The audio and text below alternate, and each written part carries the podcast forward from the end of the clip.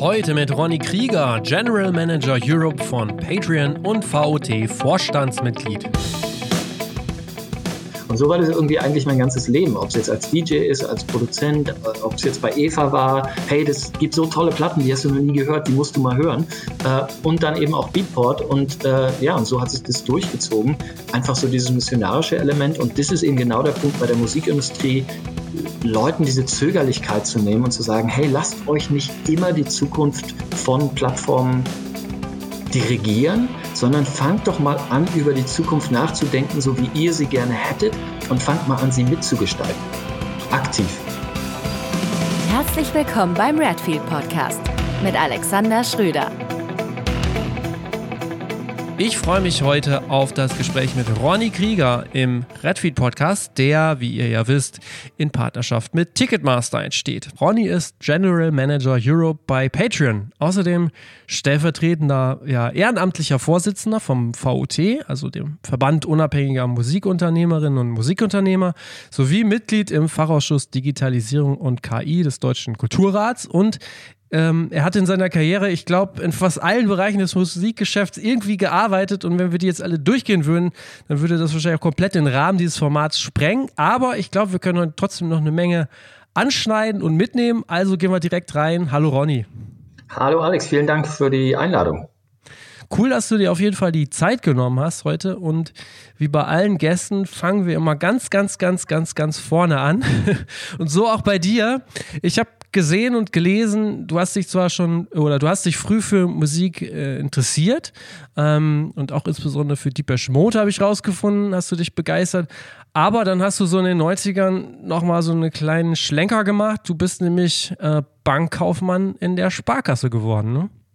Genau so ist es. Ähm, allerdings muss ich dazu sagen, dass es nicht meine erste Wahl war. Es war halt einfach nur so, wenn du dann in der Schulzeit zu deiner, zu deinem Berufsberater gegangen bist, äh, habe ich natürlich auch zuerst nach äh, Berufen im Musikbereich geforscht und es gab halt einfach nichts. Also ich hätte an der Hans Eisler, das ist so eine recht bekannte Universität in Berlin, da hätte ich irgendwie Klavier studieren können oder irgendwie sowas. Oh, Aber ja. das war nicht das, was ich, was ich wollte. Ich wollte ja irgendwie ein bisschen weitergehenderes äh, Musikstudium oder irgendwie auch eine Berufsausbildung jetzt auch getan. Es gab wirklich absolut gar nichts. Ja. Und die einzige Alternative war dann eben privat finanziert SAE.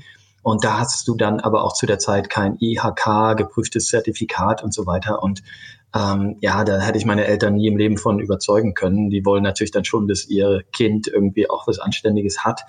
Und da war halt klar, entweder studieren oder Berufsausbildung. Und studieren wäre mir einfach zu langer Umweg gewesen. Ich wusste ja, dass ich, egal was ich hätte studieren können, eigentlich nicht machen wollte. Und die Vorstellung, da irgendwie sechs oder was weiß ich, wie viele Jahre an irgendeiner Universität zuzubringen, war einfach ein zu langer Umweg. Und dann war tatsächlich die einzige kürzere Alternative, eine Berufsausbildung zu machen. Und Bankkaufmann, meine Oma war Bankkauffrau äh, und ah, das war okay. recht anerkannt und so. Und dann habe ich gedacht, okay, ist jetzt nicht, ist jetzt nicht ein Doktorstudium, aber ist zumindest irgendwie so ein Beruf, wo die Eltern mit fein gehen. Und ja, und dann habe ich das halt gemacht als den kürzesten möglichen Umweg, äh, habe mich da beworben mit äh, zerrissenen Jeans und äh, ohne einen einzigen Anzug zu besitzen, war mit Abstand der jüngste der jemals äh, als Bankkaufmann dort in der Sparkasse angefangen hat, aber irgendwie hat das alles so funktioniert. Okay. Ja. Es schien mir extrem unsinnig zu der Zeit und eine extrem unsinnige Last und hat auch wirklich immer wieder den, den Konflikt beider Welten aufgezeigt. Ich erinnere mich, wir hatten dann mit unserer Band recht guten lokalen Erfolg und waren dann auch mal bei RTL in so einer Musikshow und haben sind da aufgetreten und dann kam ich am nächsten Tag die Treppe der Sparkasse hoch in den obersten Stock, wo unser äh, Vorsitzender saß, unser Vorstandsvorsitzender. Und der stand da mit so ein paar Geschäftskollegen und meinte dann nur so, ah, da kommt wieder unser Popstar. Und ich habe so gedacht, so, so ein Arschloch. ja, und dann so dieser konstante Konflikt zwischen Musik machen wollen und dann da im Anzug in der Bank zu stehen und dann auch noch eine Sparkasse, das ist ja wohl so das Herzkonservativste ist, was man sich irgendwie vorstellen kann. Ja, ja. Ähm, das war echt hart. Okay, also als das, als du dann, du bist ein gelernter Bankkaufmann jetzt, ne? Mhm, genau. Als das ich habe also auch war, nicht Sparkassenkaufmann ja. gelernt, sondern Bankkaufmann, weil mhm. viele zu der Zeit in der Sparkasse konnte man eben auch Sparkassenkaufmann werden. Ähm, aber ich habe halt eben wirklich den klassischen IHK Bankkaufmann gemacht. Okay, ja, guck mal, das hätte ich jetzt gar nicht gewusst, dass es das auch noch gibt. Ja. Ähm, aber als du dann fertig warst, dann war für dich wahrscheinlich schon irgendwie klar, okay, jetzt ähm, geht's ab und jetzt mache ich hier richtig in der Musikbranche weiter, oder? Was war so die nächsten Schritte? Naja, klar war das jetzt nicht. Also es war für mich mehr oder weniger alternativlos, aber es war jetzt auch nicht so, dass ich genau wusste, wie der Plan aussieht. Ähm, ich bin halt auch in den letzten Jahren immer mal wieder gefragt worden, oh, du hast da so eine Karriere hingelegt und so, wie war denn deine Karriereplanung? Und ich muss dann immer schmunzeln, weil ich hatte nie eine Karriereplanung. Ich wusste nur, was meine Passion ist und habe dann einfach in meiner Naivität, ich hatte eben parallel auch aufgelegt und ähm, Musik gemacht und all diese Geschichten, habe dann erstmal, nachdem ich in der in der Synthpop-Band war, so hab dann in die ganzen frühen Techno-Geschichten und so reingeschnuppert und habe so ein bisschen Probleme damit gehabt mit der Umstellung, weil Popmusik ja ein ganz anderes Format hat und du eben durcharrangiert und mit Bridges und Chorus und all den Sachen. Und ich fand irgendwie Techno ganz geil, habe aber am Anfang echt Probleme damit gehabt, mich so minimal aufzustellen und so dieses Loop-basierte und mhm. durchgehende und so. Das hat irgendwie so ein bisschen gedauert ähm, aber hatte jetzt keinerlei Bezug zur Musikindustrie wirklich. Also ich hatte keine Kontakte, hatte keine Netzwerke und habe dann aber von Eva Medien erfahren, was halt zu der Zeit für mich echt so ein Traumvertrieb ja. war, weil die hatten ja im Alternative-Bereich wirklich alles, was irgendwie cool war, war irgendwie bei Eva und die hatten auch die ganzen frühen Dance-Sachen, ob jetzt Basic Channel oder die frühen Drum and Bass-Geschichten und so, das war alles bei Eva im Vertrieb. Und habe dann in meiner Naivität einfach angerufen und habe gesagt, hey, ich bin Bankkaufmann, ich bin Musiker, DJ, ich finde Musik irgendwie super cool, aber ich, ich habe keinerlei Berufserfahrung, aber würde trotzdem gern bei euch arbeiten. Und lustigerweise hatten die dann tatsächlich eine Position, die sie besetzen wollten und hatten äh, Probearbeit gestartet. Da waren also schon andere Kandidaten, die so ein paar Tage Probearbeit gemacht haben und hatten mich dann relativ kurzfristig, ich glaube, es war sogar für die nächste Woche eingeladen, äh, zum Probearbeiten zu kommen. Und ich habe zu der Zeit noch gar nicht in Berlin gelebt. Ich habe in äh, Kleinstadt so eine Stunde nördlich von Berlin gewohnt und habe natürlich sofort zugesagt, klar, mache ich das ja. und musste mir dann irgendwie einen Schlafplatz suchen und das irgendwie alles organisieren und bin dann eben zur Probearbeit nach Berlin gefahren ähm, und habe Jahre später, weil einer der Promoter, die damals in dem Büro, also Eva hatte zwei Büros, hatte ein Büro in Hamburg, wo die ganze Vertriebsarbeit passiert ist, und dann hatten sie ein Berliner Büro, wo die PR für die Labels gemacht wurde, die eben keine eigenen ja. Büros in Deutschland hatten, und wir haben dann eben die PR für Radio und Presse für die übernommen. Und äh, einer meiner Kollegen aus der Zeit, der das Alternative Department gemacht hat, der Robert Klarmann, ist ja jetzt auch im VOT, in der VOT-Geschäftsstelle. Und okay. wir haben da vor nicht allzu langer Zeit überhaupt mal drüber gesprochen. Und ich habe mich immer gewundert, dass ich den Job bekommen habe, weil Weißt ja. du, jemand, der überhaupt keine Berufserfahrung hat, total jung ist, kommt da aus der Bank und so. Und Robert hatte mir dann vor nicht allzu langer Zeit mal erzählt, dass er eigentlich einer der großen Fürsprecher war, weil zu der Zeit, muss man ehrlicherweise sagen, war die Musikindustrie wirklich extrem unorganisiert. Das war halt, also so klassische Büroarbeit war weit entfernt von dem, was in so Musikfirmen stattfand. Ja, ja. Und er meinte damals dann so wohl zu dem Team, du, der kommt aus einer Bank, egal was passiert, der wird immer der Erste sein, der morgens vor der Tür steht. Der wird immer pünktlich sein. Der, weißt du, und, und eben wirklich so diese klassischen Büroqualitäten. Und äh, ich nehme mal an, dass ich hauptsächlich auch wegen Roberts Fürsprechen irgendwie damals diese, diese Rolle bekommen habe, weil ich eben nicht der coole Typ war, der alle kennt und der in allen VIP-Launches der Clubs irgendwie zu tun hat und ein riesen Netzwerk hat, sondern wirklich total unbeleckt, super jung und er hat es eben als eine Stärke verkauft, eben gerade mit diesem Bürohintergrund, mit diesem äh, Bankkaufmann-Hintergrund. Und ich bin da extrem dankbar für. Und muss auch sagen, dass durch all die Jahre, immer dann, wenn ich selber Teams aufgebaut habe, dass ich immer eine Tendenz dazu habe, auch ein bisschen links und rechts zu gucken und Leuten, die vielleicht nicht die offensichtlichsten Kandidaten sind, auch eine Chance zu geben, einfach aus meiner eigenen Historie heraus, weil ich weiß, okay. ich hätte eigentlich damals diesen Job nicht kriegen sollen. Ich hätte ihn verdient und ich glaube, ich habe auch einen guten Job gemacht, aber vom klassischen Bewerberszenario wäre ich, glaube ich, nicht der Idealkandidat gewesen. Okay, das war so Mitte der 90er, ne? Das war Mitte der 90er, genau. Wie alt warst du denn da? Du sagst, du warst war immer so jung. Äh, dann war ich 20. Ach krass. Oh, das ist ja wirklich jung. Ja, ich war echt Alles jung, klar. richtig jung. ähm, da muss man noch mal dazu sagen, ähm, die Eva, äh, Energie für alle im Umfeld von äh, Tonsteine Scherben, glaube ich, irgendwie gegründet. War mhm. ja wirklich ein sehr führender äh, Vertrieb. Und ähm, du warst da dann, glaube ich, so vier Jahre ungefähr und bist genau. dann da raus. Mhm. Aber eine Frage noch so mittendrin. Äh, du hast, hast du mal einen Plattenladen auch gemacht, ein Jahr lang? Oder ich habe auch mal eine Zeit lang einen Plattenladen gemacht. Das war so die illusorische Vorstellung, in einer Kleinstadt äh, einen Plattenladen zu betreiben. Ich habe eben auch zu der Zeit aufgelegt, wir haben auch versucht, äh, ein, ja. eigene Raves zu machen, haben dann versucht, irgendwie so ein bisschen renommiertere DJs dahin zu holen. Ähm, aber das hat halt nicht funktioniert, ökonomisch ja, überhaupt okay. nicht funktioniert, weil du einfach in so einer Kleinstadt keine substanzielle Szene aufbauen kannst. Und mhm. da hätten, hätte man eigentlich vorher wissen können, aber wie das so in jugendlicher Naivität ist, macht ja. man dann auch oft einfach mal. Und wir mussten dann uns einfach irgendwann eingestehen, dass das ja. zu nichts führt. Okay. Ähm, ja. Okay, gut. Ähm, bei der Eva bist du dann irgendwann raus. Was war da so der Grund und was hast du dann gemacht? Es hatte mehrere Gründe. Äh, zum einen ähm, war es eben schon so, dass Eva sehr traditionell behaftet war. Es lief ja wirklich gut, ne? Und, und ja. klar, als Independent-Vertrieb bist du immer irgendwie an der Grenze zum, zur, zum Bankrott, weil du einfach traditionell einfach nicht die gigantischen Stückzahlen hast. Dir fehlt einfach mal mhm. so eine Coldplay-Platte, die Millionen verkauft, um wirklich genug Geld äh, auf die Reserve zu packen. Und äh, es war die Peak-Zeit, es war irgendwie gut und viele tolle Labels und so weiter. Aber irgendwie fehlte mir so die Zukunft bei dem Ganzen. Also das ganze Digitalthema war bei, bei Eva zum Beispiel null präsent. Also so alles, was da so am Horizont sich abzeichnete, MP3s und so, da gab es überhaupt keine Konversationen drum, sondern es ging, war so der Fokus auf Vinyl und CD und eine Zukunft gab es nicht. Und da gab es mal so eine Vertriebskonferenz auch, in der ich dann in meiner jugendlichen Naivität wieder meine Frage gestellt habe, wie denn unsere Strategien da aussehen und bin mehr oder weniger verlacht worden. Ähm, mhm. So als Spinner und was soll das? Mhm. Jetzt gar nicht so böswillig, aber es war, wurde einfach nicht ernst genommen.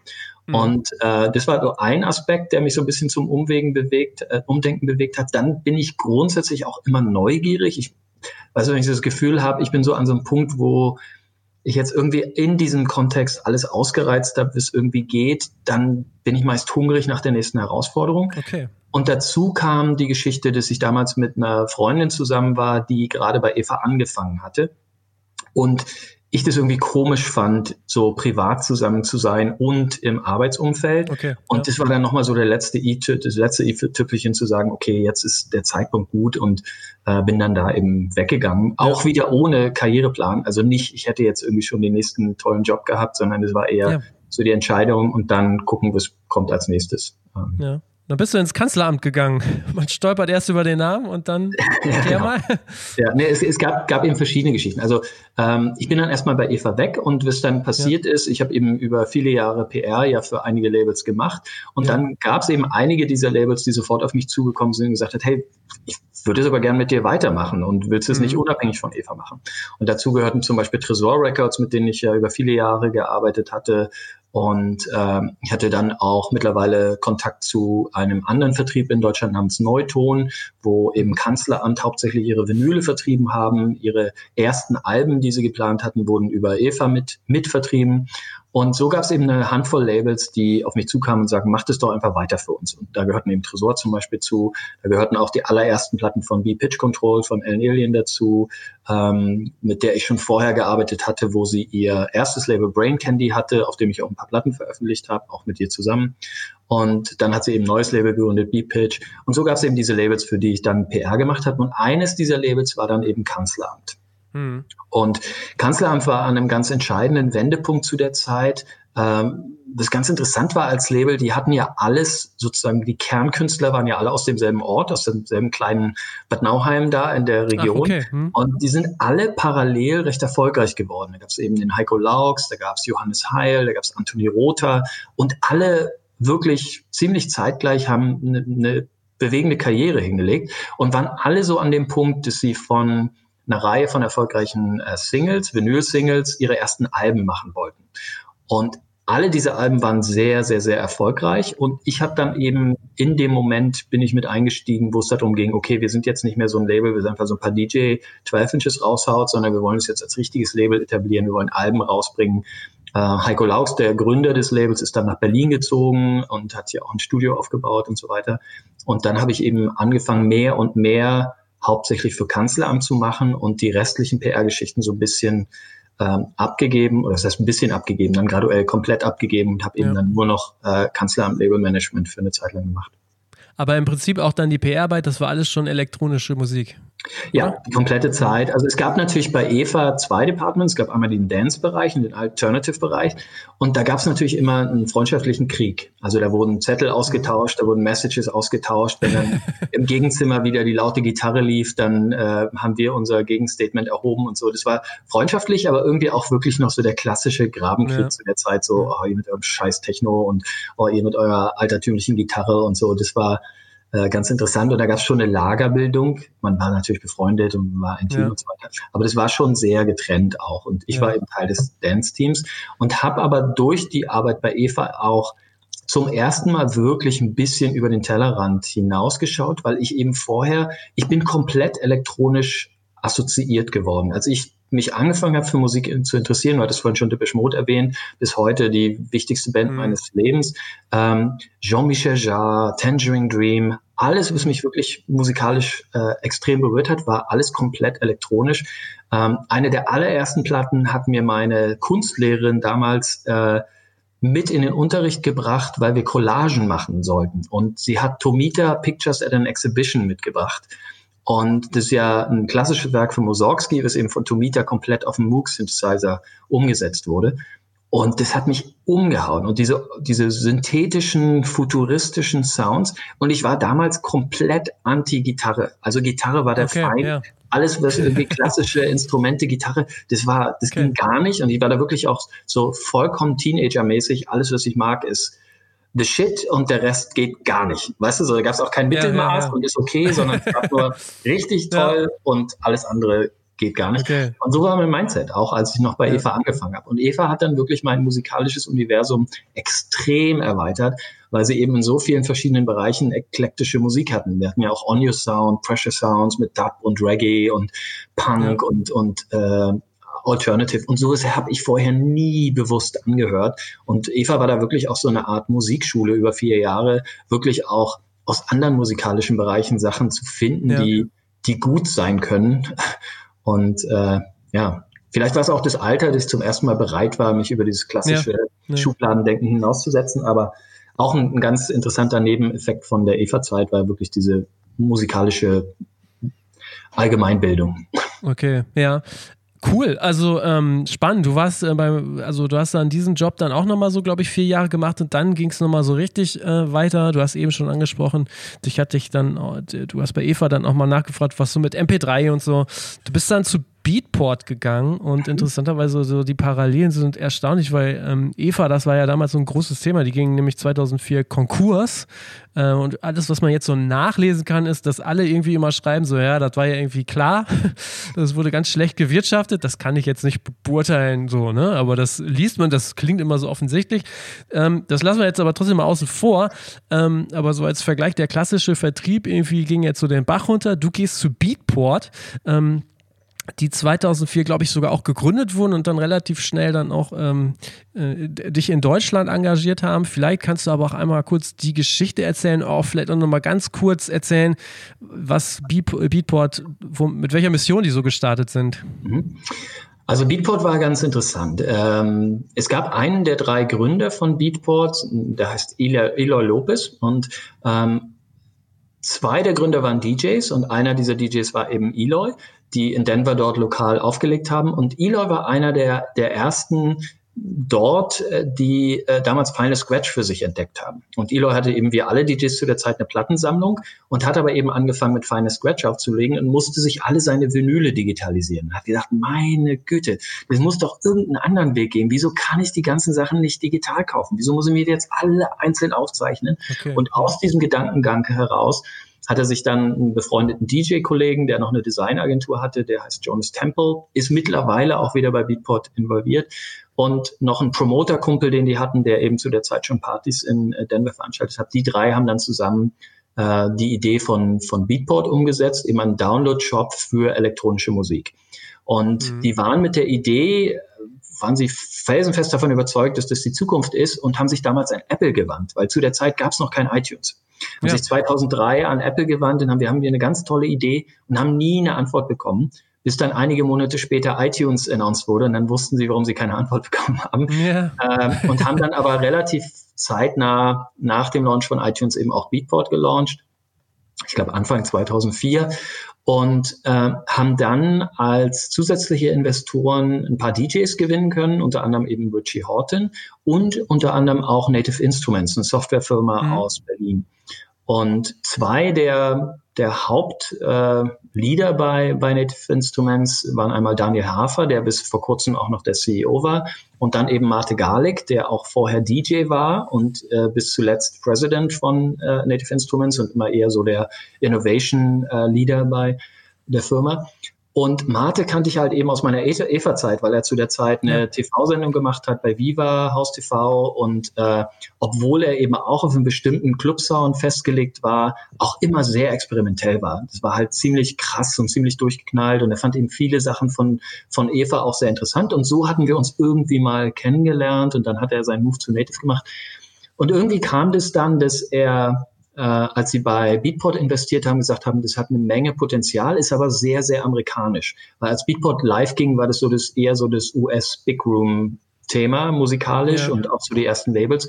Man hieß es, okay, wenn wir das erfolgreich machen wollen, muss das global werden. Und dann hatten äh, Mate und Daniel Hafer hatten so eine so eine Reihe von Menschen aus ihrem Netzwerk äh, auserkoren, wo sie dachten, okay, die könnten das wahrscheinlich machen.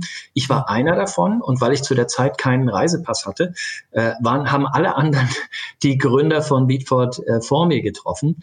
Und stellten sich aber raus, dass die Gründer mit den anderen überhaupt nicht warm wurden und schon so dachten, oh, was schickt mir der Native für Leute hierher ja. und so und es geht irgendwie gar nicht.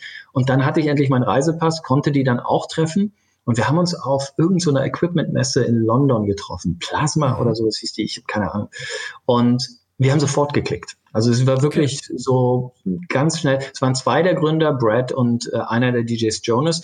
Und das hat sofort Klick gemacht und wir haben sofort verstanden, wie es gemacht werden muss. Und ähm, dann ging es auch sehr, sehr schnell. Und ich glaube, wir haben uns im September getroffen und im September habe ich dann auch schon angefangen, als Freelancer für die zu arbeiten. Also das ging wirklich mega schnell und habe zu der Zeit dann aber eben auch noch bei Kanzleramt gearbeitet und habe dann quasi das eine ausgefädet und das andere eingefädet parallel. Und habe dann auch, was eben sich noch lange vortragen sollte, mit Heiko von, von Kanzleramt gesprochen, habe ihm irgendwie Beatport gezeigt. Und da war auch so totale Skepsis. Also so MP3 mhm. und wer soll das kaufen? Und das wird ja. nie im Leben, bist du wahnsinnig und was soll das und so. Ja, und dann äh, bin ich eben bei Beatport eingestiegen und das erste Jahr war auch exakt so. Ich erinnere mich an alle Gespräche, die ich geführt habe bei allen Labels. Du, wir lieben Vinyl. MP3 ist scheiße. Wieso ja, sollen wir das ja. machen? Und das waren alle Gespräche für einen gewissen Zeitraum.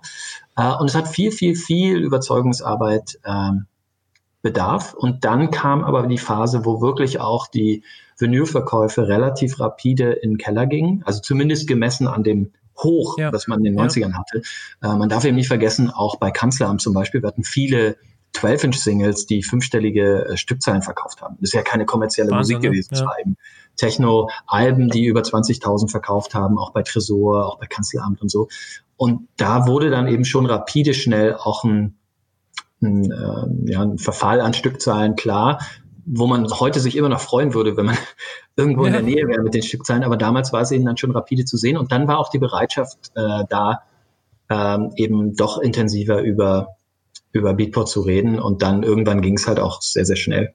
Hm. Aber Beatport ist dann, dann schon auch äh, wieder so in deinem Kerngebiet unterwegs gewesen, nämlich so elektronische Musik dann. Genau. Und äh, Beatport ja. war ja ausschließlich elektronische Musik. Da war ja. also dann äh, keinerlei andere Musik äh, vertreten, sondern wirklich nur ja. Krass. Ist. Ja. Dann hast du ja quasi, was du mitbeteiligt, MP3 nach Deutschland zu bringen. Ja, so weit würde ich jetzt nicht gehen. Äh, Aber zumindest so ein Vertriebsweg. Ja, äh, das, das okay. kann man schon sagen. Ja. Also ich, ich weiß, ich weiß auf jeden Fall, dass wir für viele Labels schon ähm, ein ganz, ganz wichtiger Schritt waren in ihrem, in ihrer Weiterentwicklung. Und ich ja. muss auch ehrlicherweise sagen, es würde wahrscheinlich viele dieser Labels hätte es nicht mehr lange gegeben, wenn sie nicht so eine Plattform wie hm. wie äh, Beatport für sich entdeckt hätten. Also wir haben da schon einen gewissen Beitrag zu geleistet und es gab natürlich auch in der Phase von Beatport, ob das immer unbedingt kreativ oder subjektiv tolle Künstler waren, sei dahingestellt, aber es gab eben eine ganze Reihe von Künstlern, die über Patreon ihr persönliches Profil und ihr Superstardom entwickelt haben. Ne? Also das Über Beatport, ja. Hm. Ja. Okay. Ähm, was, also, wenn ich das so sehe und höre, das ist ja auch ja, wie du schon sagst, das ist ja, das ist schon, sieht nach einem guten Karriereschritt aus, so. Und ich denke mal, so ein, so ein Job, Beatport dann auch in Deutschland oder Europa so zu pushen, das ist ja auch nicht so ganz ohne. Was gab dir denn damals so das Rüstzeug, so einen Job überhaupt zu machen? Du warst ja dann, wenn ich das jetzt richtig deute, auch auf einmal so, so richtig in Führungsposition in einem, ja, ja, ich hätte jetzt gesagt, so eine Art Start-up auch, ne? Ja, nee, absolut, absolut. Ich, ich bin da, glaube ich, von einer gesunden Naivität äh, ausgestattet, dass ich mir da grundsätzlich wenig Gedanken drum mache. Also ich bin, mhm. ich weiß noch, ich bin ganz viel dann auch umhergereist und war dann auch bei Workshops und Konferenzen und die Leute haben mich immer gefragt, so, hey, aber du kommst doch aus einer analogen Welt, jetzt ist alles digital, jetzt ist alles anders. Woher weißt du denn, wie du welche Sachen machen musst und so? Es gibt ja gar keine Patentrezepte, iTunes war ja auch ganz frisch. Und ich habe dann immer gesagt, für mich ist es nichts Neues. Für mich ist es exakt dasselbe. Ich versuche, Beatport genauso anzugehen, wie ich einen ganz klassischen Plattenladen angegangen bin. Genau mhm. exakt auf dieselbe Art und Weise.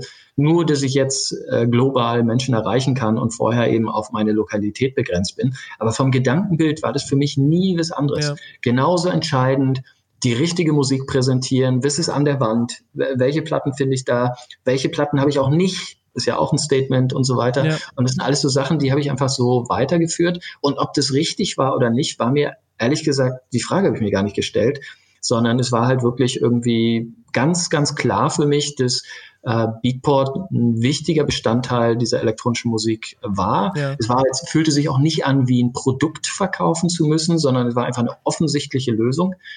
Und ich neige immer dazu, wenn sich so Gelegenheiten ergeben, dann auch einfach zuzugreifen und nicht lange zu fragen, ob ich das jetzt kann oder ob da jetzt irgendwie tausend Sachen gegensprechen, sondern wenn mich das reizt, wenn mich das begeistert, dann mache ich das einfach. Hm, okay. Ähm, du bist dann so vier, fünf Jahre später, bist du dann auch wieder ähm, ich muss, muss gestehen, es wird dann ein, ein wenig unübersichtlich, weil ich glaube, du machst auch viele so freiberufliche Sachen.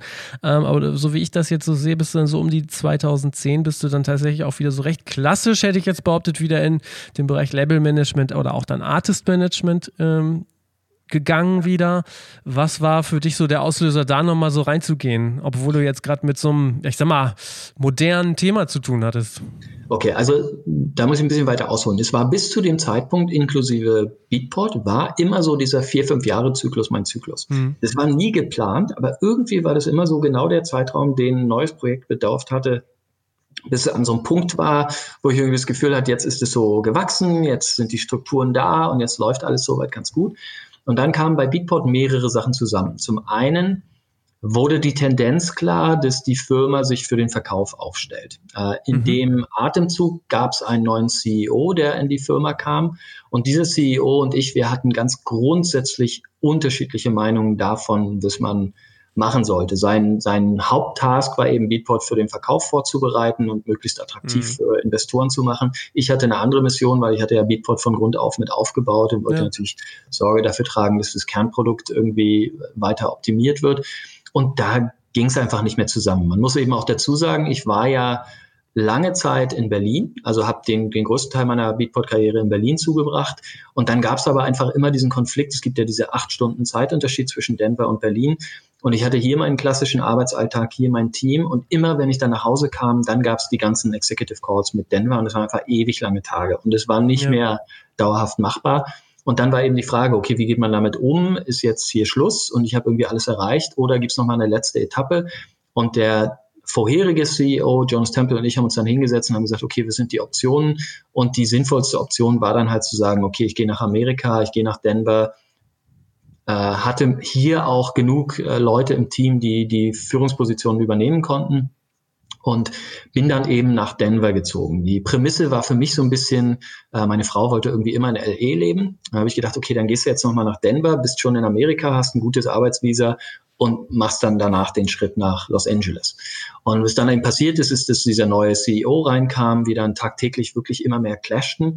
Und dann hatten wir Ende 2009, wie jedes Jahr, ich glaube so September, Oktober Zeitraum rum, hatten wir unser Plan, unsere Planungsphase für das nächste Jahr.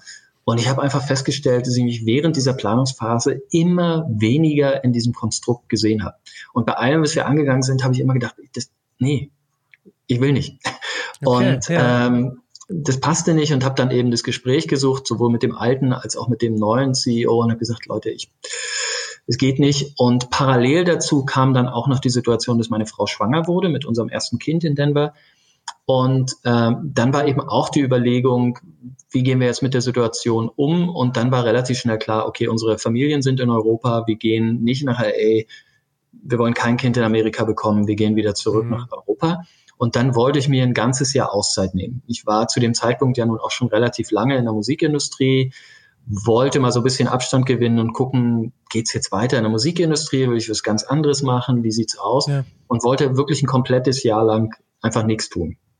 Und sind dann wieder nach, nach Berlin Hab's dann auch ein paar Monate geschafft, nichts zu tun. Und dann lief mir auf der Straße äh, Gernot über den Weg von Mozelektor, einer der beiden Mozelektoren, mhm. und hat eben gesagt, okay, wir sind bei B-Pitch Control weg, wir wollen jetzt unser eigenes Label machen und hatten irgendwie so die erste Release von 50 Weapons als Bootleg geplant und die erste Single draußen bei Monkey Town. Und hast du nicht Lust und Zeit, irgendwie da mit uns zu arbeiten? Und ich hatte sie vorher schon mal, wo sie in Denver gespielt haben, getroffen. Da gab es auch schon ah, so erste so, hey, willst du nicht lieber bei uns arbeiten? Da war ich aber noch nicht so weit, war ich auch noch mhm. bei Beatport und so. Und dann, wie gesagt, hat sich das ergeben. Und dann habe ich einfach angefangen, Part-Time mit den Jungs so ein bisschen an Monkey Town und 50 Weapons zu arbeiten. Ich fand es cool, was die gemacht haben. Die hatten gute Pläne. 50 äh, Weapons hat sich dann ja auch zu einem Label entwickelt, wo ausschließlich Debütalben von Künstlern veröffentlicht wurden, was für mich auch wesentlich interessanter war, als der Weg zu sagen, okay, Mozolector gucken an ihr Celebrity äh, Blackbook und signen irgendwie super bekannte Künstler. Das hätte mich ja. wenig gereizt, aber eben dieses Newcomer aufbauen, neue Strukturen aufbauen, das fand ich super spannend und habe das dann eben Part-Time gemacht. Und dann hat sich tatsächlich wieder komplett zufällig und ungeplant einfach so eine Freelance-Tätigkeit entwickelt als, als Berater. Ja. Das fing mit, mit äh, den Mozolektor-Jungs und, und Monkey Town 50 Weapons an und hat sich dann einfach ausgeweitet auf all die Projekte, die da so gekommen sind und habe das fast zehn Jahre lang äh, in unterschiedlicher Natur für unterschiedliche Firmen gemacht, immer längerfristig, aber also nie so ganz kurzfristige Sachen gemacht und war eben zehn Jahre lang Freelancer und Berater in ganz unterschiedlichen Bereichen und fühlte mich da ehrlich gesagt auch ganz wohl drin und hatte da auch jetzt nicht vor, das irgendwie wieder zu ändern. Und dann kam halt irgendwann das Gespräch mit Patreon auf ja. und äh, das hat mich dann letztendlich eben auch wieder an die Phase Beatport erinnert, wo eben auch ja. meiner Meinung nach genau das richtige Produkt äh, zur genau die richtige Lösung zur richtigen Zeit da war und bei Patreon erschien mir das genau dasselbe Momentum, genau die richtige Lösung zum richtigen Zeitpunkt. Und deshalb habe ich mich dann auch entschlossen, es auch nicht ganz einfach war, die anderen Projekte aufzugeben und mich wirklich äh, komplett okay. auf Patreon ja. zu konzentrieren. Nach zehn Jahren selbstständig sein und mehrere Projekte parallel zu machen, dann sich auf eins einzulassen, hat schon auch so ein bisschen Überlegung gekostet. Glaube ich. Lass uns gleich noch mal kurz äh, über Patreon sprechen. Ich würde einmal schon noch mal gern kurz auf diese Beratertätigkeit eingehen. Mhm. Ähm, wenn ich das richtig verstanden habe, ist es dann ja wahrscheinlich auch so gewesen, dass du irgendwie immer in den nächsten Job so reingestolpert bist, oder? Also es ja. klingt jetzt nicht so, als ob du besonders gepusht nee, hast, da irgendwas zu kriegen, sondern und warum kommen, sind die alle auf dich dann zugekommen? Also was zeichnet dich da so aus? Also spricht ja eigentlich auch für ein gutes Netzwerk, oder? Ja, ich, ich weiß es ehrlich gesagt auch nicht. Ich nehme an, dass es schon damit zu tun haben muss, dass ich vielleicht die Sachen, die ich so im Laufe meiner Karriere gemacht habe, zumindest nicht, oder die meisten davon zumindest nicht ganz schlecht gemacht haben kann, weil sonst, wie gesagt, würde das sicherlich nicht so passieren. Aber ich glaube schon, dass es letztendlich gab es viele Stationen in meiner Karriere, wo ich vielleicht auch innerhalb meines Netzwerks ähm, einen gewissen Eindruck hinterlassen habe und ähm, habe mich auch wirklich bei allen Projekten, in die ich jeweils involviert bin, immer bemüht, möglichst einen guten Job zu machen, weil hm. ich nehme grundsätzlich nur Projekte an, hinter denen ich auch stehen kann. Ich habe noch nie so einen Job-Job gemacht außerhalb dieses Bankkontexts. Und dann ist es auch relativ einfach, mit Passion dabei zu sein und die Sachen mit hm. Herzblut und engagiert zu tun. Und ich glaube, dass letztendlich das Rezept dabei ist, zu sagen, okay, wenn man so lange dabei ist, sein Netzwerk aufbaut und sich eben bemüht, die Sachen, die man macht, auch ordentlich zu tun, dann glaube ich, sind die Chancen auch hoch, dass wenn äh, jemand in der Industrie dann nach jemandem sucht, dass man dann vielleicht auch unter den Kandidaten ist. Und so war es tatsächlich über die zehn Jahre so. Ich habe mir keine Projekte da gesucht, sondern die ja. kamen dann immer meines Weges und ja, so hat sich das halt eben Wahnsinn. ergeben. Ja, und du hast ja auch nicht unbedingt für kleine Firmen gearbeitet, also so, was ich so gesehen habe, so die größten, also so, die man vielleicht dann auch eher kennt, so Shutterstock hast du begleitet, Lender äh, Audio oder Native Instruments, also durchaus dann ja auch ähm, Sachen, wo ich jetzt sagen würde, das ist irgendwie schon immer so ein Musikanteil, aber das ist natürlich nicht so klassisch Label oder Verlag oder irgendwie so. Ähm, kann man das so runterbrechen, was du, was, für was die dich da so brauchten? War das wirklich so Business, Business, Business Development? Äh, kann man das irgendwie so runterbrechen? Naja, es sind also zum einen oftmals die mhm. Kontakte zur, die, die Schnittstelle zu sein mhm. zwischen der Peripherie und dem klassischen Rechteinhabern. Das ist mhm. ein Aspekt. Der andere Aspekt war eben ähm, amerikanische Firma sein und äh, internationalisieren zu wollen und ja. dann eben auch äh, teilweise strategische Komponenten ähm, mhm. und Überlegungen, wie man seine Geschäftsfelder ausbauen kann das waren eigentlich so die Kernbereiche. Okay. Jetzt hast du ja auch gerade dann durch Beatport, du hast gesagt, du hast dann ja auch in Denver eine Zeit lang gelebt und gearbeitet und äh, jetzt sagst du ja auch diese ganzen Unternehmen, für die du gearbeitet hast, zum Teil dann ja auch Amis äh, und dann auch nicht so, so traditionell aus der Musikbranche. Ähm, wie groß sind denn das so, wenn du das jetzt so mal betrachtest, sagst dann vielleicht so ein bisschen schon Überleitung zu Patreon, wenn du das dann so ähm, betrachtest, diese Firmen, die ja wahrscheinlich viel so Startup-Gehen in sich tragen oder die auch ganz unterschiedlich denken. Was vermisst du denn dann so in der Musikbranche oder vermisst du da gar nichts oder wie sind so die Unterschiede? Naja, für mich ist halt an der Musikbranche dieser klassische Konflikt einfach entscheidend. Ist obwohl seit mittlerweile muss man ja sagen Dekaden gerade auch Musiker unglaublich viele Technologie äh, Lösungen nutzen, um die Musik zu machen oder sie mhm. zumindest zu recorden oder besser klingen zu lassen und trotzdem von allen Kreativen immer mit Abstand die aller, allerletzten sind, die neue Technologien, wenn es um Plattformen geht und um ja. Lösungen für sich nutzen. Das ist wirklich mhm. extrem. Äh, also man sieht es in allen anderen Bereichen. Äh, Porn ist immer die Ersten, die ja, neue ja. Technologien nutzen und dann geht es so durchs ganze Feld und Musik sind immer die allerletzten. Und man hat es eben bei dieser ganzen MP3-Debatte gesehen, wo erst sich überhaupt nichts tat, dann irgendwann Firmen wie Apple der Musikindustrie das komplett abgenommen und gesagt, so, hier gibt's MP3, MP3 kostet 99 Cent, äh, friss oder stirb. Und ja. aus dieser, aus dieser zögerlichen Haltung ergibt sich ja auch so eine Art Konflikt zu sagen, hey, welche Sachen machen denn irgendwie Sinn und so diese Zögerlichkeit. Und es bietet natürlich für Leute wie mich, die dann auch so ein bisschen missionarisch unterwegs sind, also ich habe ja, weißt du, ich habe so Schülerdisco und so ein Zeug damals gemacht, einfach ja auch aus dieser Ambition heraus, die Musik mit anderen teilen zu wollen. Die ist so geil. Wie kann es sein, dass du die nicht kennst? Wir, das muss doch passieren. Und so war das irgendwie eigentlich mein ganzes Leben. Ob es jetzt als DJ ist, als Produzent, äh, ob es jetzt bei Eva war. Hey, das gibt so tolle Platten, die hast du noch nie gehört, die musst du mal hören. Äh, und dann eben auch Beatport. Und äh, ja, und so hat sich das durchgezogen. Einfach so dieses missionarische Element. Und das ist eben genau der Punkt bei der Musikindustrie Leuten diese Zögerlichkeit zu nehmen und zu sagen, hey, lasst euch nicht immer die Zukunft von Plattformen dirigieren, sondern fangt doch mal an, über die Zukunft nachzudenken, so wie ihr sie gerne hättet und fangt mal an, sie mitzugestalten. Aktiv. Ja, woran, woran meinst du denn liegt das, dass das so ist?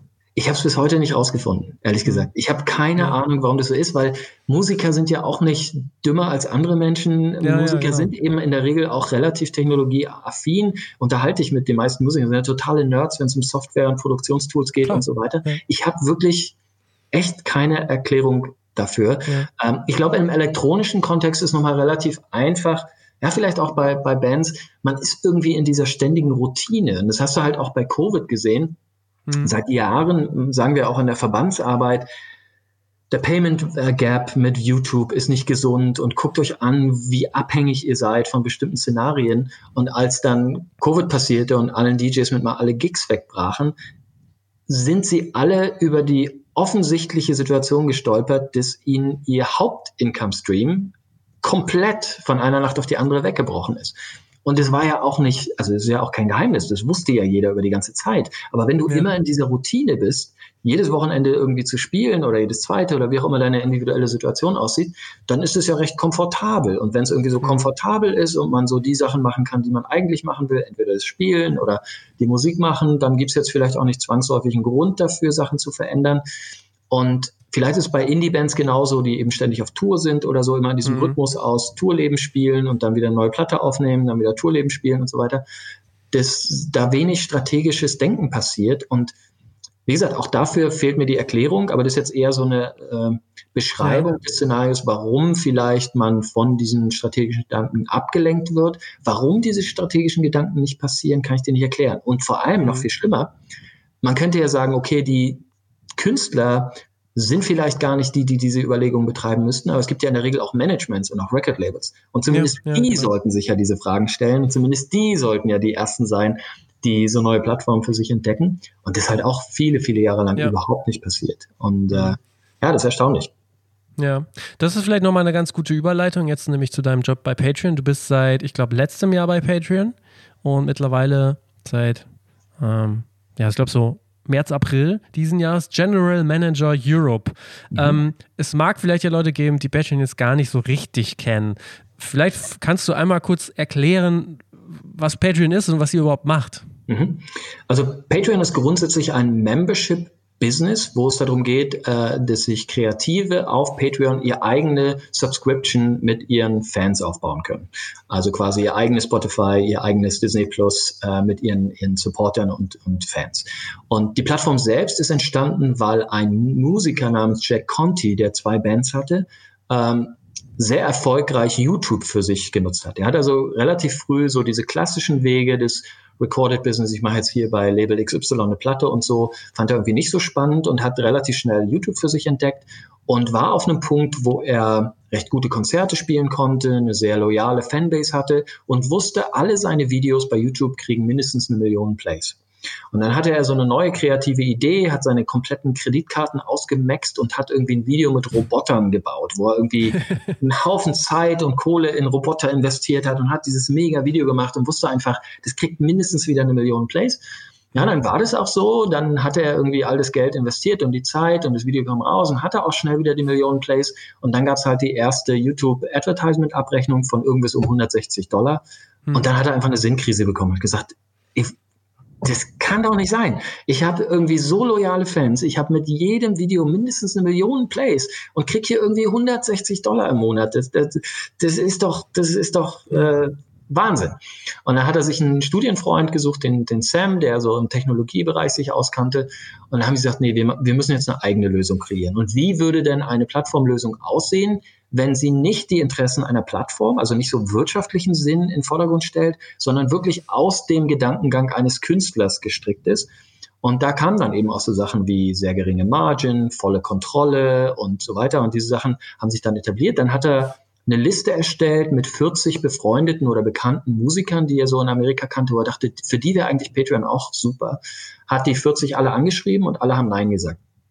Und was ich am bewundertsten finde, ist, dass es dann ja. trotzdem gemacht hat. Weil okay. ich glaube, viele Startups, die dann so eine erste Survey gemacht hätten, wenn dann von 40 Leuten 40 sagen, nee, kein Interesse, gehört schon eine ganze Menge dazu, das trotzdem zu tun. Er hat es dann aber für sich gemacht und äh, kann man auch in allerhand TED Talks und so weiter nachvollziehen, mhm. wie die ganze Geschichte war. Wir haben zum Beispiel gelauncht, ohne dass überhaupt eine Payment-Methode live war. Das heißt, zu dem Zeitpunkt, wo Patreon live ging, konnte man noch gar nicht bei Patreon bezahlen. Und die okay. hatten dann sozusagen 30 Tage, um diese Payment-Details noch auf okay. die Seite zu bringen.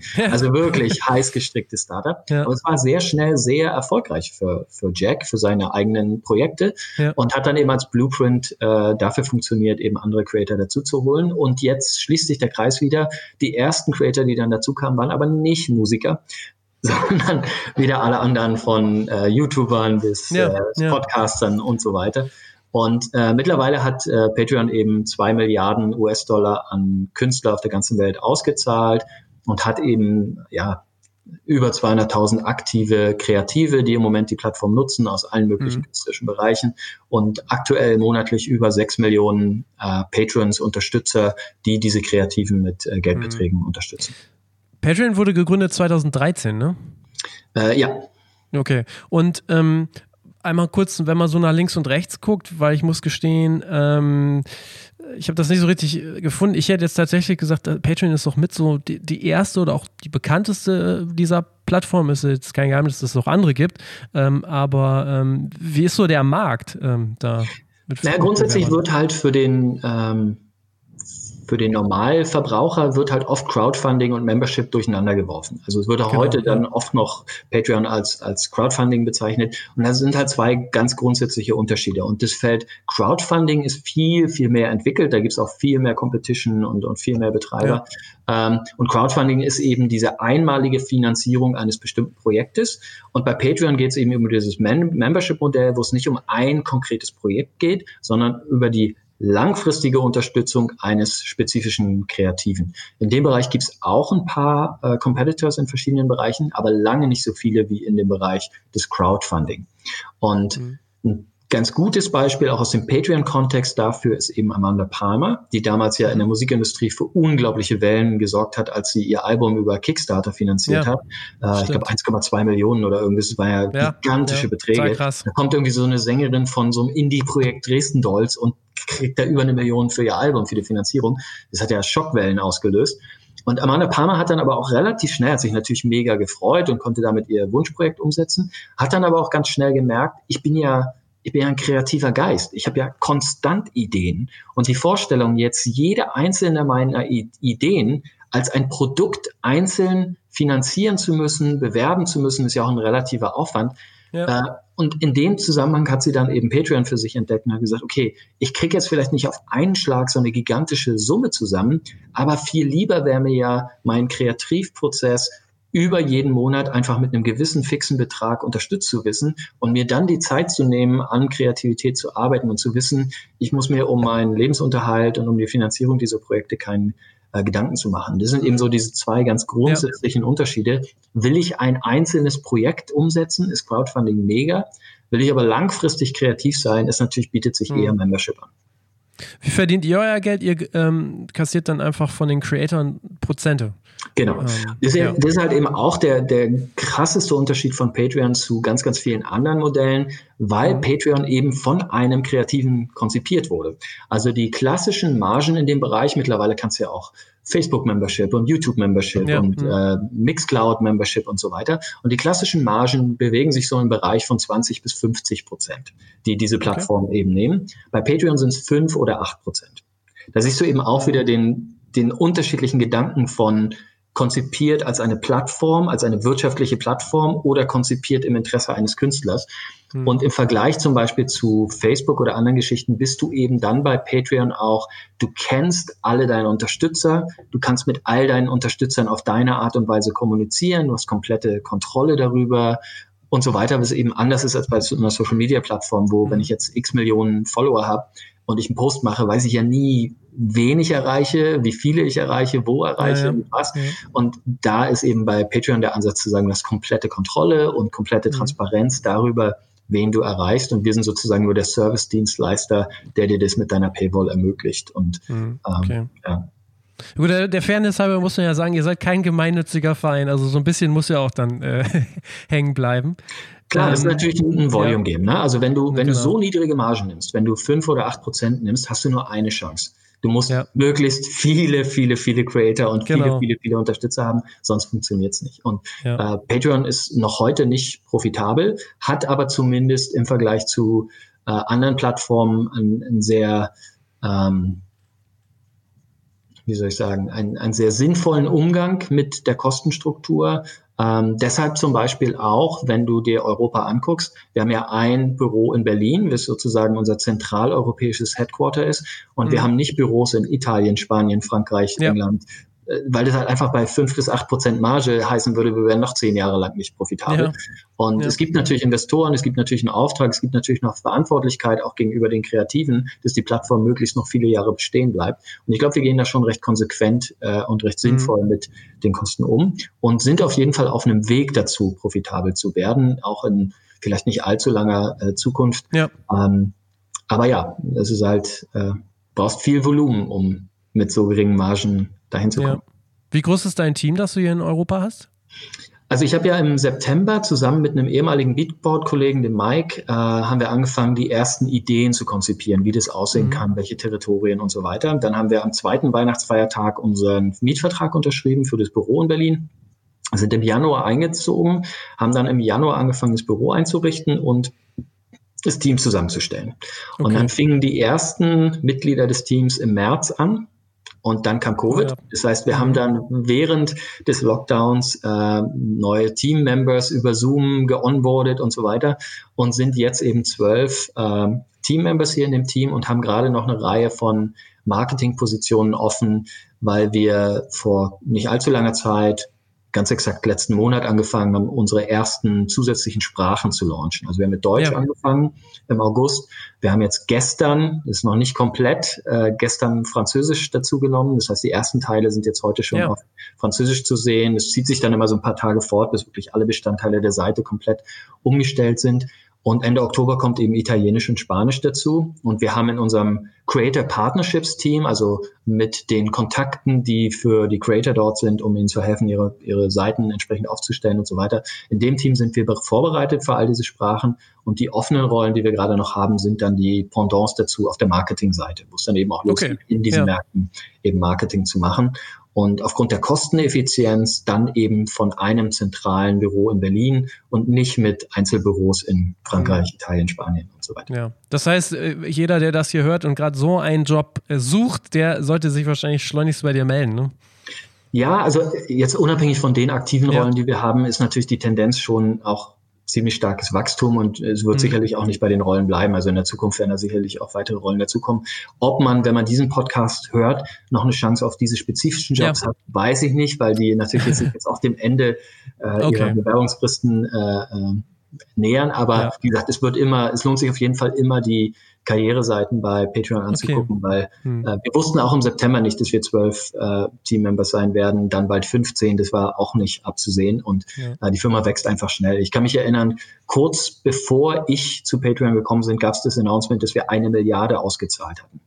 Ja, ähm, okay. Und da war es halt so, dass wir es geschafft hatten, innerhalb eines Jahres 500 Millionen auszuzahlen. Also das heißt, die ersten 500 Millionen haben ja. irgendwie fast sechs Jahre gedauert, dann 500 Millionen innerhalb eines Jahres. Und jetzt ist es knapp über ein Jahr her, dass wir die erste Milliarde ausgezahlt hatten und haben jetzt okay. eine weitere Milliarde ausgezahlt. Und das ist tatsächlich ja. auch das, was Patreon antreibt. Es gibt natürlich eine Menge interner KPIs, wo man sich so Wachstum anguckt und so weiter. Aber das Entscheidende für alle, angefangen mit dem CEO, mit den Investoren, mit dem ganzen Team, ist wirklich sich die Creator anzugucken und sich darüber zu mhm. freuen, ähm, wenn sich einzelne Creator bei Patreon entsprechend entwickeln. Und wir haben zum Beispiel auch in allen, es gibt immer so All-Hands-Meetings, wo dann die ganze Firma dabei ist, die gibt's regelmäßig mindestens einmal im Monat. Und in jedem dieser Meetings wird ein spezifischer Creator präsentiert, wird die Geschichte erzählt oder der Creator ist auch selber dabei und erzählt halt von seiner Kreativarbeit, was sie so tun und mhm. so weiter. Und man merkt eben in der kompletten einen kompletten Vibe in der Firma, dass es die klassische Ausrichtung darum geht, wie viel Geld zahlen wir an Creators aus. Nicht wie, okay. wie profitabel sind wir, wie viel Gewinn haben wir gemacht, wie viel haben wir hier und da optimiert, sondern wirklich in erster Linie dafür, wie viel haben wir ausgezahlt der, ähm, wenn man bei Patreon einen Account hat, dann lebt das ja auch davon, wie du ja schon sagst, einfach ähm, quasi auch viel reinzugeben, viel zu machen. Du hattest eben das Beispiel mit Amanda Palmer gebracht. Hast du ähm, zufälligerweise so ein gutes Beispiel von jemandem aus Deutschland, gerade natürlich aus der Musikbranche vielleicht, ähm, wo du sagst, ey, die Person, die Band, die Künstler, die machen das richtig gut?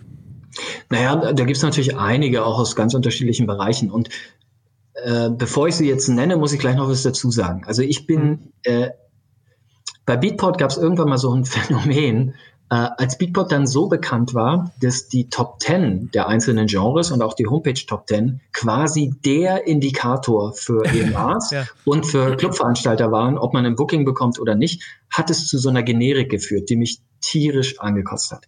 Und es gab dann irgendwann mal jemanden, irgendein so Producer, ich habe vergessen, wie der hieß, der hat die Beatport 100, Top 100 analysiert und hat glaube, 40 Tracks oder so gefunden, die alle komplett dieselben Sounds, alle komplett dieselbe äh, okay. Arrangements genutzt haben und hat so ein Mashup gemacht. Und es war so erschreckend zu sehen, dass von den Top 100 wirklich 40 Tracks eigentlich derselbe Track waren in verschiedenen Varianten. Und deshalb bin ich da so wahnsinnig ähm, ja, sensibel, wenn es um so generische Best Practice geht. Und ja, mir geht es gar nicht so um, wer, wer viel macht, sondern wer es einfach besonders gut macht. Ja, und, und deshalb ganz kurz, um den, um den mhm. Faden zu schließen, deshalb fast jede, jedes Gespräch, was wir mit einem unterschiedlichen Kreativen haben, ist immer extrem individuell. Und die Fragen, die wir stellen, sind immer dieselben. Die einen sind, was gibt's denn, was du aktuell schon tust? Weil einer der größten Irrglauben bei Kreativen ist oft, wenn ich Patreon mache, muss ich ganz viel extra machen. Das stimmt gar nicht unbedingt, denn es gibt eine ganze Menge Sachen, die Kreative aktuell schon tun, die sie nur nicht monetarisieren, die entweder ihre mhm. Fans gar nicht mitbekommen oder die sie nicht monetarisieren, die nicht Teil, nicht öffentlich sind. Und so fangen wir immer an zu gucken, okay, was machst du denn da? Was ist denn daran interessant? Welche Sachen kannst oder willst du vielleicht teilen? Der zweite Punkt ist immer der zu sagen, welche Wunschprojekte hast du denn? Viele Künstler sind ja auch interdisziplinär. Sie sind vielleicht als Musiker ja. bekannt, aber malen nebenbei oder sind Literaturprofessor oder weiß der ja. Fuchs irgendwas. Ne? Und das sind dann immer so die Punkte, wo wir versuchen, individuelle Szenarien zu stricken. Und ich würde sagen, die Künstler bei Patreon, die die erfolgreichsten sind, sind die, die das schaffen, sich wirklich holistisch als, als Künstler auszudrücken, andere begeistern können darüber, dass sie bei Patreon sind, indem sie nicht die ganze Zeit darüber reden, dass sie bei Patreon sind, sondern über die tollen Sachen, die sie bei Patreon machen und da selber von begeistert sind und sich freuen auf diesen Kreativprozess. Und äh, diese, diese Begeisterung trägt sich dann eben auch auf die Unterstützer fort und die wollen dann auch dabei sein. Und eben dieses Engagement ist total wichtig. Also bei Patreon ist nicht zwangsläufig entscheidend, dass du gigantisch viele äh, Fans hast. Du musst aber engagiert sein mit deiner Fanbase. Da muss irgendwie ein Austausch stattfinden. Wenn du 10 Millionen Facebook-Fans hast und hast keinerlei Austausch mit denen, du weißt nicht, wer die sind, du kommunizierst nie mit denen, du hast auch gar keine Lust drauf, jemals mit denen interaktiv zu arbeiten, äh, dann wird es nicht funktionieren.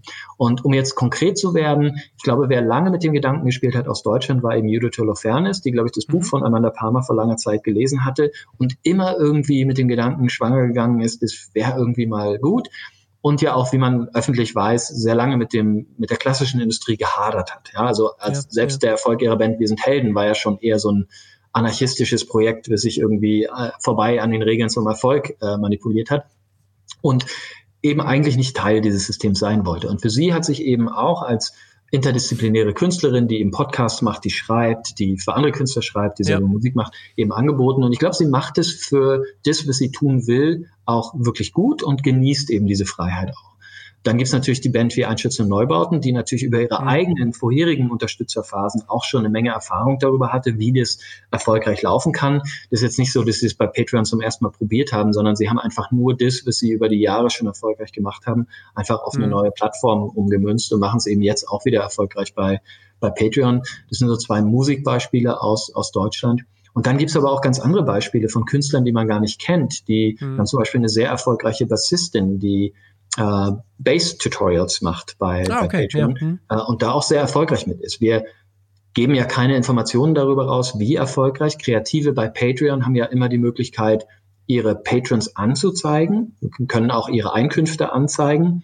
Und äh, wann immer das der Fall ist, dann sprechen wir auch darüber, weil sie es ja selber öffentlich machen. Mhm. In allen anderen Fällen machen wir es aber nicht. Deshalb ja. ist es immer so ein bisschen schwer, einzelne erfolgreiche Beispiele ja, rauszustellen. Aber wenn es eben darum geht, äh, wo man es erwartet und, und wo man eben sieht, dieses Kreativnutzen sind es die. Ansonsten, wenn ein internationales Beispiel geht, dann ist Aka natürlich eine, eine ganz spezifische mhm. Künstlerin, die da, die da ähm, beispielhaft ist, weil sie wirklich auch ein kreativer Vulkan ist und sich interdisziplinär ausdrücken kann. MAE genauso, die eben ja. immer so ein bisschen damit gehadert hat, als Musikerin porträtiert zu werden und sich aber selber als Künstlerin sieht. Ähm, und ja, das ja. sind so ganz gute okay. Beispiele. Okay, ja, spannend.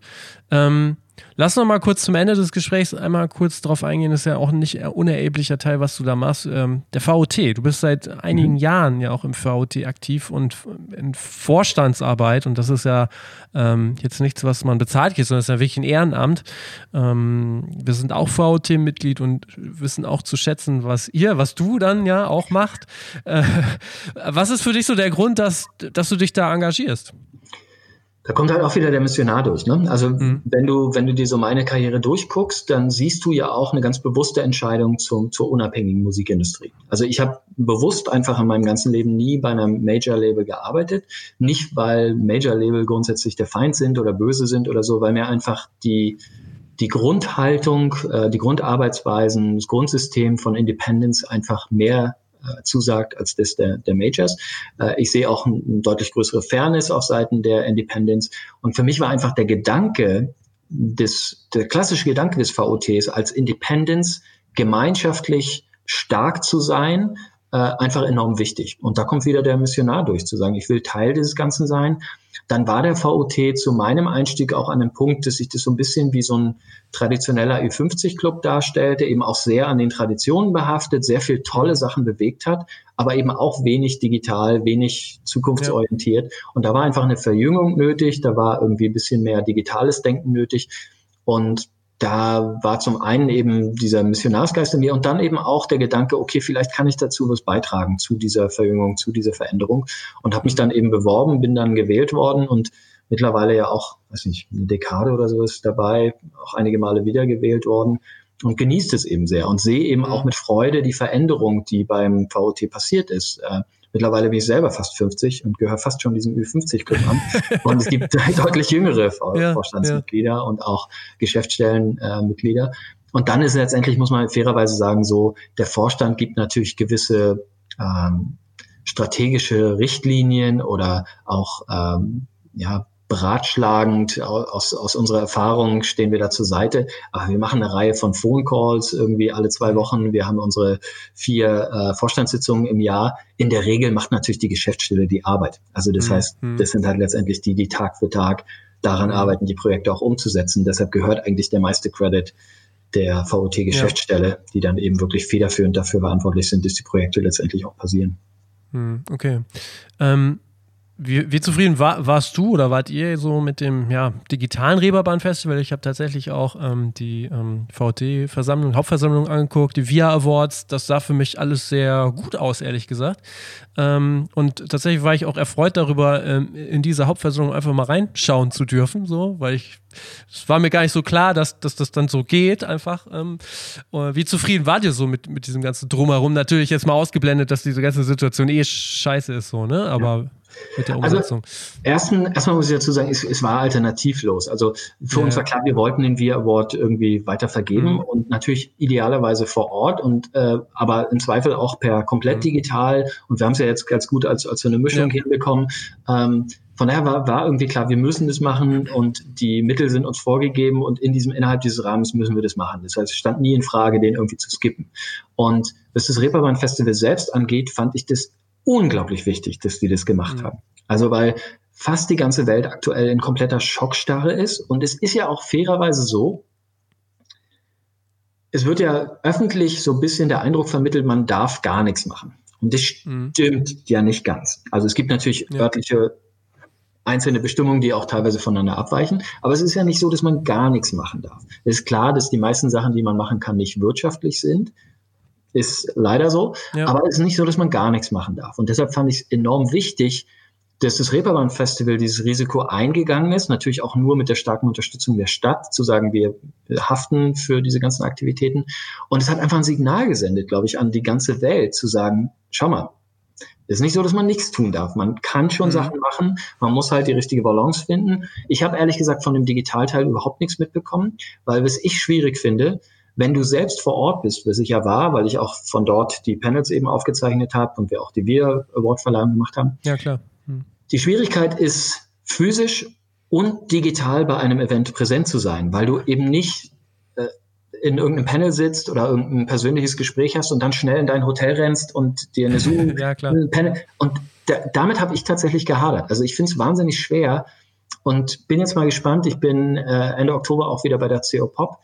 Mhm ob es da irgendwie eine Lösung gibt oder ob es tatsächlich wirklich so ist, wenn du vor Ort dort bist, hast du einfach keine Chance, auch an dem Digitalsystem teilzuhaben, sondern musst du dann vielleicht zeitversetzt im Nachhinein machen. Das war tatsächlich das Einzige, was für mich so eine richtige Hürde war. Ansonsten mhm. war es unglaublich schön, Menschen zu treffen, mit Menschen zu reden, Musik auf der Bühne zu sehen. Und ja. äh, das war echt so ein Lichtblick, ein ganz wichtiger Lichtblick. Und ich, ich hoffe mir einfach wirklich, dass da viele Player in, in der ganzen Welt, äh, vor allem auch in Europa halt, äh, sich das als Beispiel nehmen und sagen, okay, wir sind jetzt nicht in kompletter Schockstarre, sondern wir versuchen eben zu tun, was eben zu machen ist.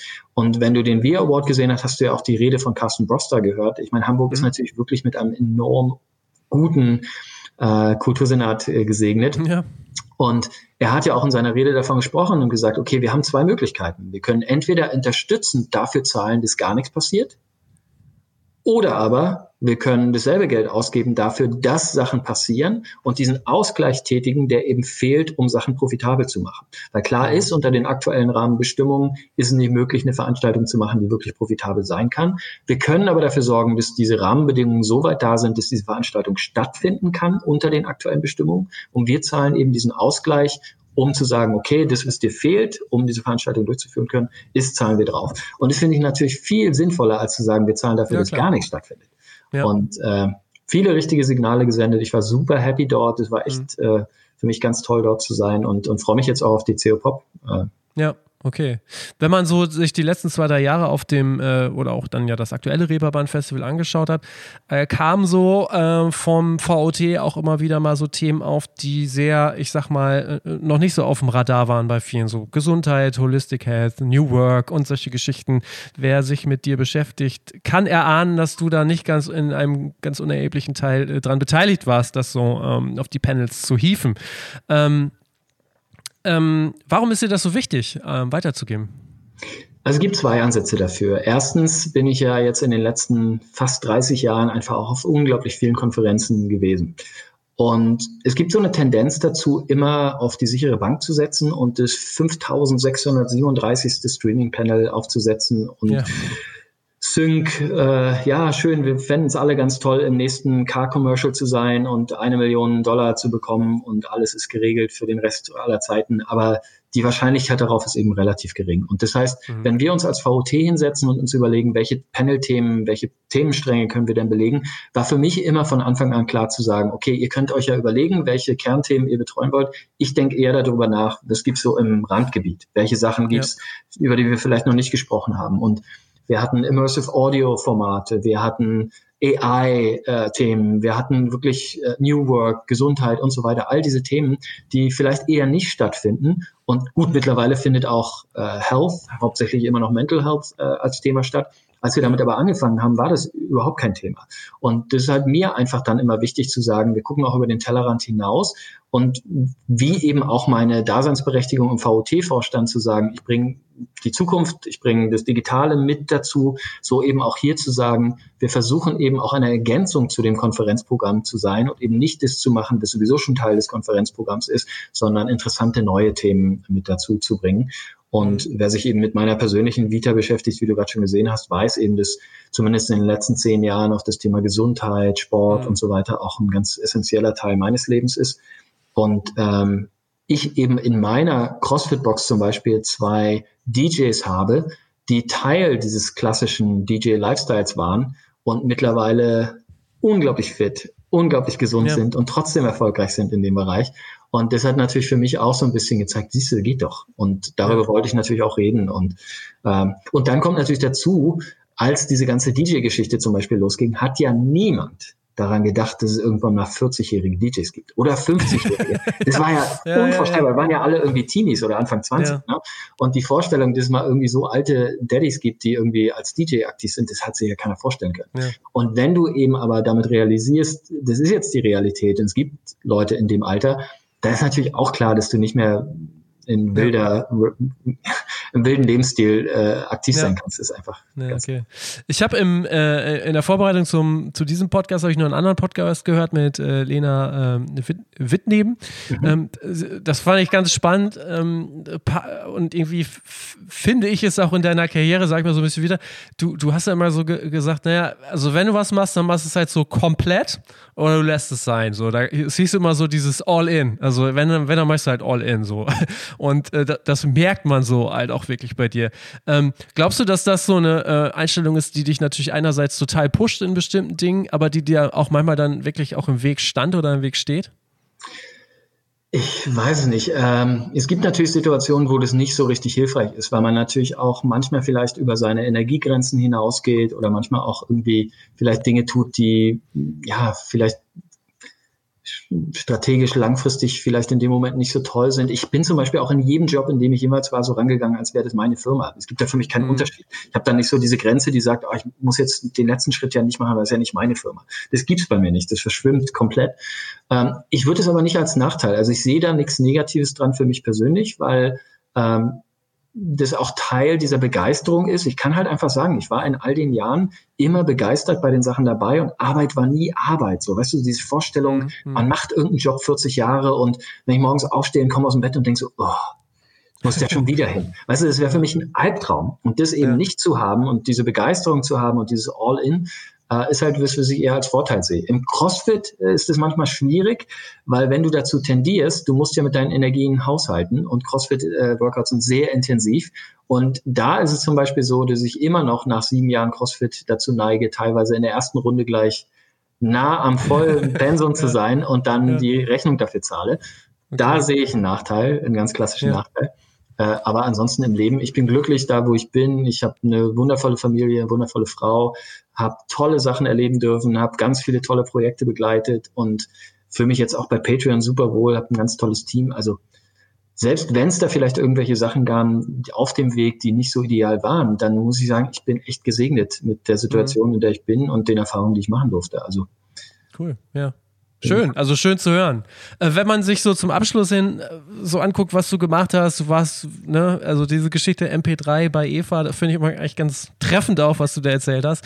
Wie bleibst du denn so up to date? Also, ähm, du beschäftigst dich ja auch sehr viel mit Zukunftsthemen. Also, ähm, woher weißt du, was gerade so los ist? Hast du Leseempfehlungen, Podcast-Empfehlungen, auch für die Hörer vielleicht? Oder ähm, was kannst du da noch so sagen? Ich bin einfach extrem neugierig. Und dieses All-In kommt natürlich auch genau aus dem Punkt, und ich habe es, glaube ich, in dem Podcast von Lena damals auch erzählt, wenn, wenn ich einen neuen Autor entdecke ne, und ein Buch von ihr oder ihm toll finde, dann lese ich halt alle. Also dann, ja, dann reicht es nicht dabei. Und das ist in allen Bereichen so. Und ich bin so vielseitig interessiert und sehe in allen möglichen Bereichen Sachen, die mich interessieren. Es kann historisch bedingt sein, es kann technologiebedingt sein, es kann wirklich alles sein.